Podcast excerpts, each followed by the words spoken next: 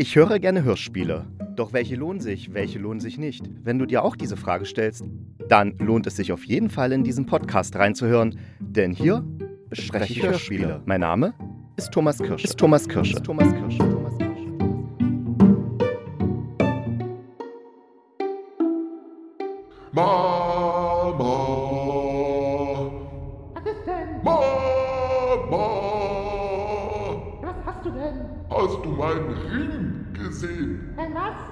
Meinen Ring. Ein Ring?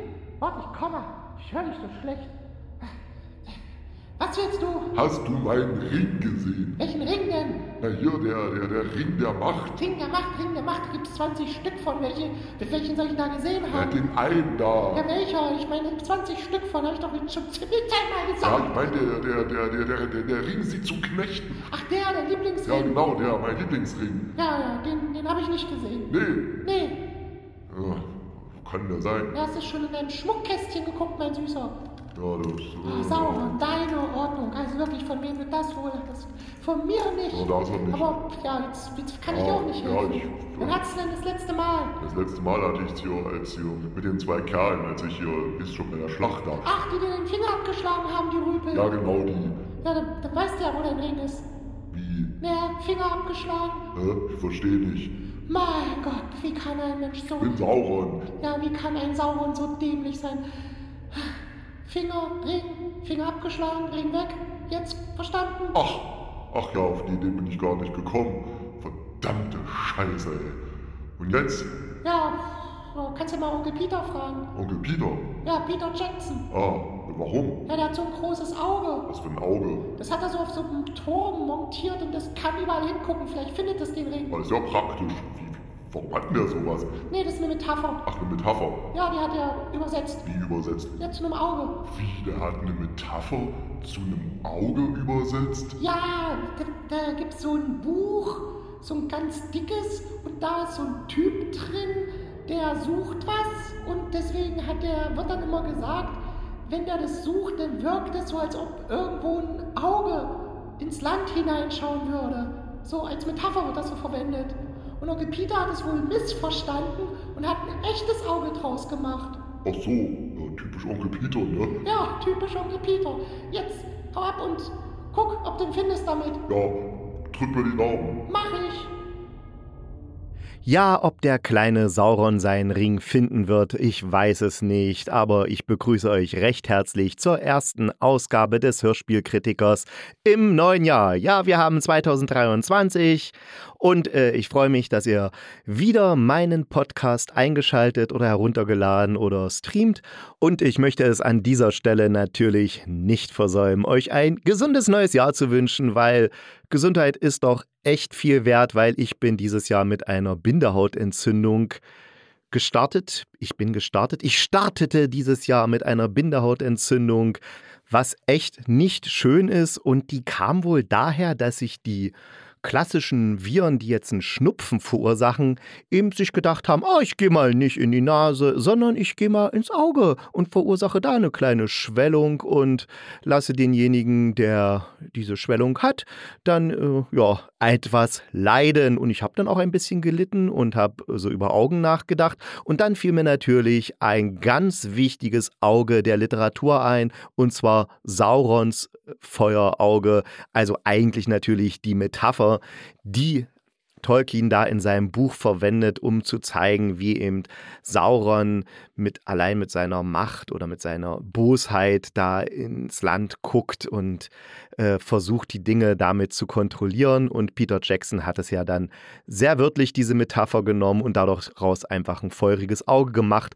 Und damit sind wir schon mitten im Thema meines ersten Podcasts im Jahr 2032. 32, oh, im Jahr 2023 und zwar Herr der Ringe. Es geht um die 30-teilige Hörspielsaga vom Westdeutschen Rundfunk und dem Südwestfunk, die aus dem Jahr 1992 stammt. Und diese Hörspielreihe wurde jetzt im im letzten Jahr, also am 24. Dezember, in die ARD-Audiothek gebracht und schoss auch gleich in die Top 10. Das heißt, das sind die meistgestreamten Hörspiele aktuell in der ARD-Audiothek. Der Inhalt.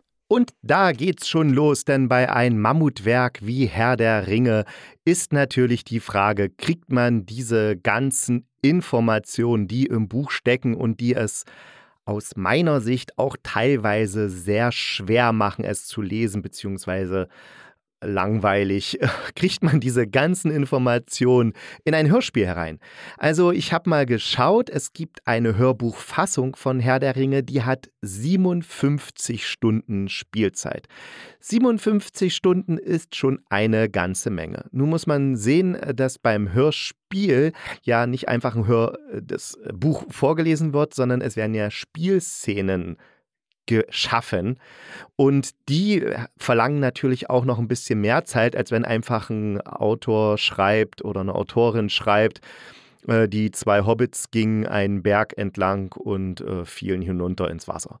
Da muss man das in einem Hörspiel ja auch irgendwie zeigen. Ne? Die müssen, man muss dann vielleicht hören, wie die da langlaufen, wie sie schreien und dann runter ins Meer platschen und so. Das nimmt natürlich schon an sich viel mehr Zeit in Anspruch. Deshalb ist es klar, dass man es nicht schafft, in den elfeinhalb Stunden, ich habe es mal ausgerechnet, diese ganzen 30 Teile zusammen äh, haben eine Laufzeit von elfeinhalb Stunden. Also man schafft es nicht, den ganzen Inhalt des Buches in das Hörspiel reinzubringen. Aber jetzt kommt das große Aber. Aber dieses Hörspiel ist wesentlich näher dran am Original als die Filme von Peter Jackson. Also die Filme, die Herr der Ringe-Trilogie, die zielt ganz klar auf das typische Blockbuster-Publikum ab. Das heißt, ich meine, klar, der hat da, was weiß ich, wie viel Millionen in diese Filme reingebuttert oder die Produktionsfirma natürlich. Und die wollten dann natürlich auch ihr Geld wieder rausbekommen und deswegen wurden dann Kompromisse gemacht, die die Geschichte relativ weit vom Kern oder von der Atmosphäre des Buches wegbringen, eben damit es äh, 14-jährige Jungen cool finden. Weil es ist tatsächlich so, dass Blockbuster für 14-jährige und jetzt klingt es gemein, Jungen, also tatsächlich die männlichen Zuschauer geschrieben werden, weil die sollen damit angesprochen werden. Ich denke mal, das hat sich natürlich jetzt auch in letzter Zeit geändert und äh, es werden auch andere Zielgruppen vom Hollywood-Kino entdeckt. Aber wir kümmern uns ja nicht um den Film, sondern wir besprechen hier das Hörspiel. Und wie ich schon gesagt habe, vom Inhalt her ist es eher also ist es viel näher an den Büchern dran und bringt auch sehr schön die Atmosphäre der Bücher rüber. Und denn wer Herr der Ringe gelesen hat oder auch vielleicht bloß reingelesen hat, der weiß, das geht da nicht so sehr um Action und Kampf. Also es wird sehr viel Krieg im Buch dargestellt. Aber das ist eigentlich nicht die, die Botschaft des Buches oder Botschaft des Buches, aber nicht der Fokus, sondern der Fokus ist tatsächlich dieser innere Kampf, den der Ring in Frodo auslöst, weil er hat diese Macht in der Hand, aber darf sie nicht nutzen, obwohl sie ihm ja ganz oft helfen würde. Und der Ring schafft es ja tatsächlich dann sogar am Ende, Frodo zu verführen. Und äh, nur durch Gollum wird dann der Auftrag den Ring zu beseitigen, auch erfüllt. Also es ist wirklich eine interessante Geschichte mit wahnsinnig viel Hintergrund und Hintergrundstories. Also da man hat ja das Gefühl, dass jeder Stein einen eigenen Namen hat und eine eigene Geschichte, warum dieser Stein jetzt genau an dieser Stelle liegt und nicht an einer anderen. Und es ist also eine extrem komplexe Welt, die unmöglich in einem Hörspiel darzustellen ist, unmöglich in einem Film darzustellen ist. Vielleicht könnte man es schaffen und eine sehr, sehr lange Serie draus machen. Die Machart. Und die ist wirklich besonders. Das ist jetzt kein Hörspiel wie das Gräuel oder Moorland, was sich einfach so recht gut weghört. Und es gibt ja auch ganz viele andere Hörspiel-Fantasy-Reihen, die man so wegschnurpsen kann nebenbei und die einen mit Bombastmusik oder, okay, das Gräuel hat keine Bombastmusik, das ist eher das Gegenteil, aber die einen so bombastisch, Hollywood-mäßig so umschließen, wo viele Soundeffekte und geile Atmosphären, sodass, wenn man es über Kopfhörer hört, man das Gefühl hat, man ist jetzt mittendrin und sowas. Das macht diese Art der Inszenierung, also die Machart dieses Hörspiels, nicht. Dieses Herr der Ringe von 1992 ist extrem reduziert. Wir haben einen ganz tollen Erzähler, wie ich schon gesagt habe. Wir haben ganz minimalistische Musik. Es gibt Musik und die ist fast permanent, also fast bei jeder Spielszene gibt es auch irgendwie Musik darunter und diese Musik ist aber so leicht schräg. Das heißt, die gräbt sich so ein bisschen in, ins Unterbewusst, ins Unbewusste ein und, und ver, verursacht so bei uns Hörenden eine Art merkwürdige Stimmung. Und je nachdem, wie die Stimmung auch in der Szene ist, so führt uns diese Musik dann auch in diese Stimmung ein. Also das ist schon echt faszinierend gemacht. Es ist aber dadurch auch manchmal ein bisschen anstrengend und ich konnte jetzt auch diese elfeinhalb Stunden, oh Gottes Willen, 30 Teile hintereinander weg, das habe ich nicht geschafft, das konnte ich nicht hören. Ich musste immer mal eine Pause machen und habe habe jetzt übers über die äh, zwischen den Jahren, wie man so schön sagt, und über Silvester habe ich dann immer mal zwei, drei Teile gehört, wieder eine Pause und am nächsten Tag wieder zwei, drei Teile, weil mehr habe ich einfach so psychisch nicht verkraftet. Das klingt jetzt vielleicht ein bisschen albern, aber es war wirklich so, dass es doch fordernd ist, dazu zu hören. Aber es ist eine angenehme Forderung, weil man merkt, man ist ja Teil bei was Besonderem. Das ist nicht einfach nur ja, wir machen wir mal schnell ein Hörspiel zu Herr der Ringe, sondern da hat sich jemand wirklich extrem gut mit auseinandergesetzt. Man merkt es auch an den Texten. Also da musste ja das Buch in diese in Dialogform teilweise umgeschrieben werden.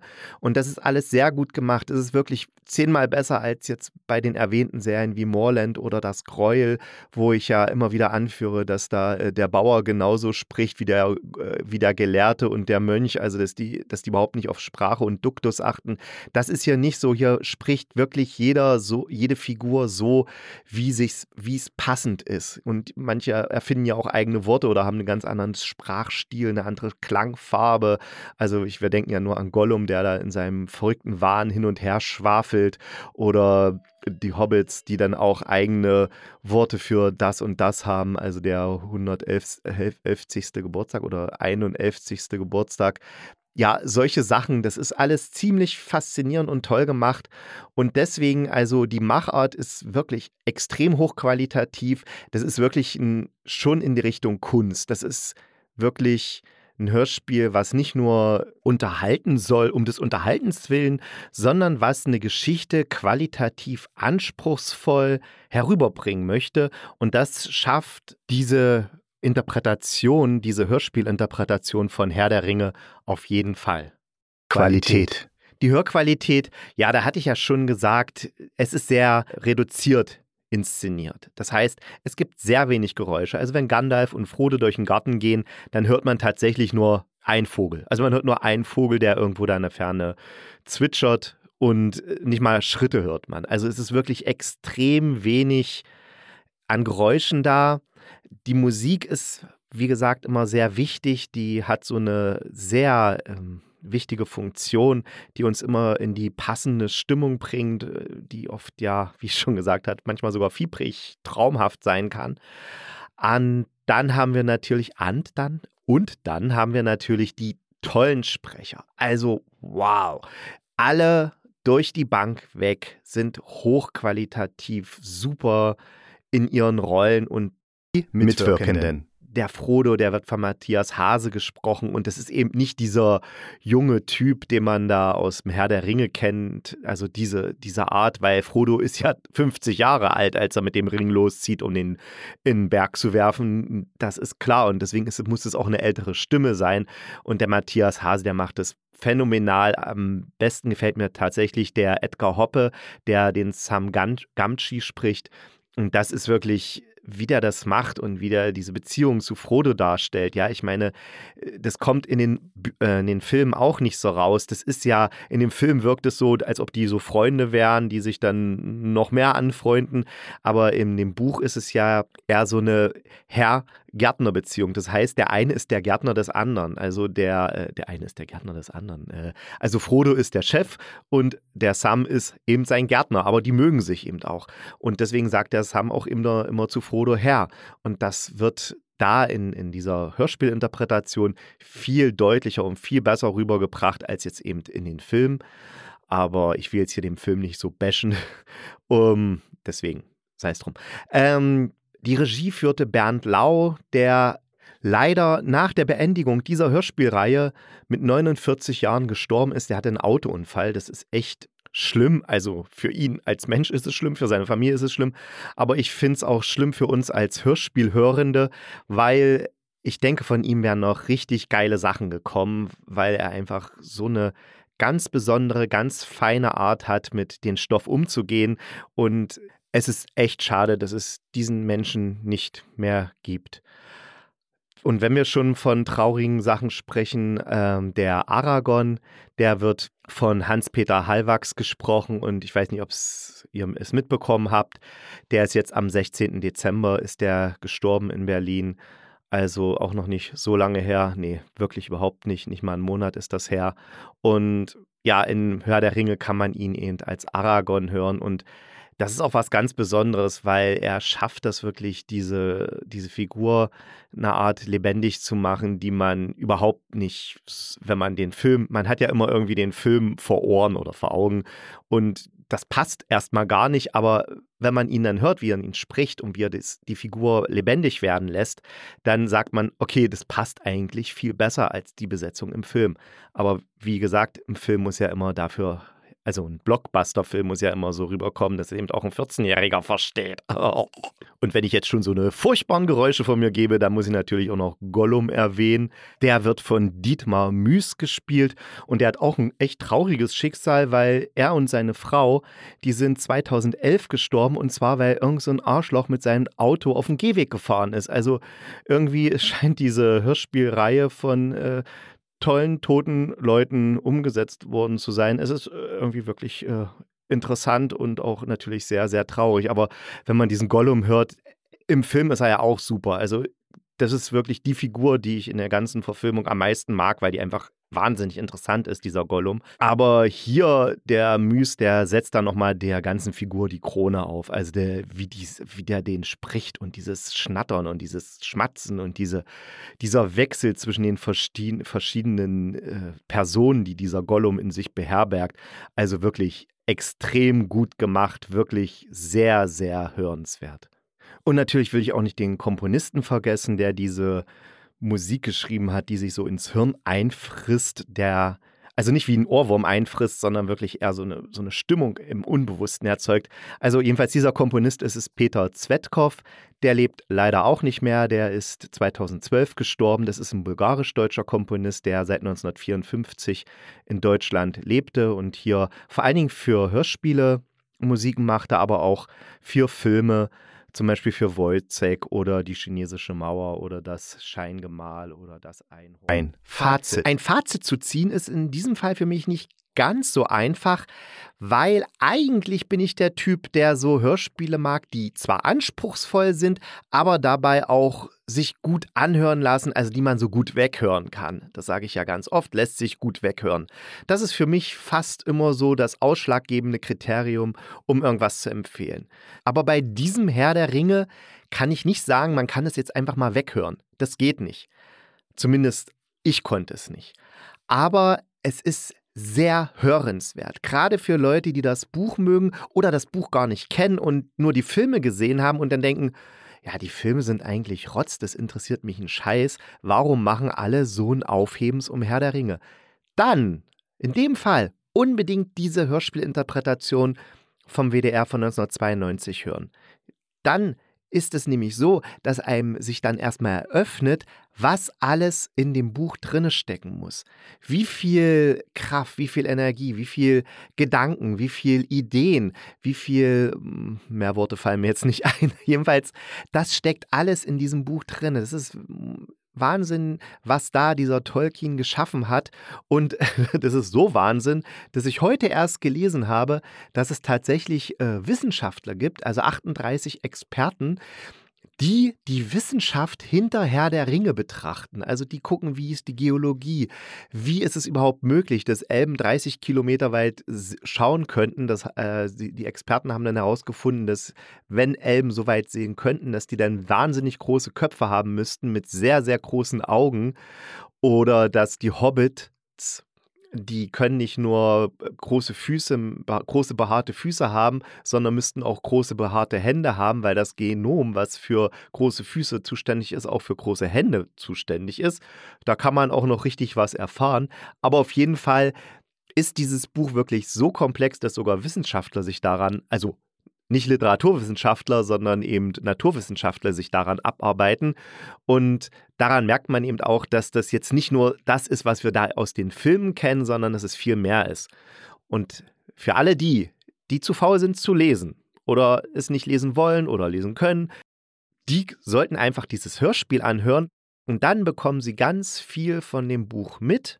Nicht alles, aber ich denke mal, die Essenz des Buches bekommen sie mit. Und sie werden ein Hörspiel erleben oder eine Hörspielreihe erleben, die ihm nicht so gewollt und großartig daherkommt, sondern die sehr klug daherkommt, die sehr, sehr fein inszeniert ist, die durch großartige Darsteller, durch eine großartige Inszenierung, durch einen großartigen Sprecher lebt. Und die ja sowas wie eine Praline ist. Also keine Praline, die man einfach so wegfrisst, wie so ein Kinder-Schokobon, sondern eine Praline, die richtig teuer ist und wo man sich zehnmal überlegt, ob ich die jetzt esse oder nicht. Und wenn man sie isst, dann genießt man sie auch richtig. Und sowas ist diese Herr der Ringe-Interpretation. Deswegen kann ich jetzt, nachdem ich mich selbst überzeugt habe, sagen, auf jeden Fall anhören. Es wird nicht so schnell gehen, wie man vielleicht denkt, aber es wird auf jeden Fall unheimlich viel mit einem machen. Ausblick. Eigentlich wollte ich ja keinen Ausblick mehr geben, was ich beim nächsten Mal besprechen werde, einfach weil ja immer irgendwas Neues in der ARD, Audio, ARD Audiothek so heißt das Wort, aufploppt, was hörenswert ist. Aber diesmal bin ich mir sehr sicher, dass ich am kommenden Samstag zwei Hörspielreihen besprechen werde. Beide aus dem Genre Thriller, Mystery. Und zwar einmal Korridore. Das läuft als Mystery-Horror-Serie. Und einmal Dreamlab. Dreamlab? Nee, Dreamlab. Dreamlab heißt die Serie. Das ist eine Thriller-Serie, die aber auch so Mystery-Elemente hat. Und ja, seid gespannt. Es wird auf jeden Fall eine coole Folge, weil das eine ist richtig gut und das andere ist ja so ein bisschen, naja.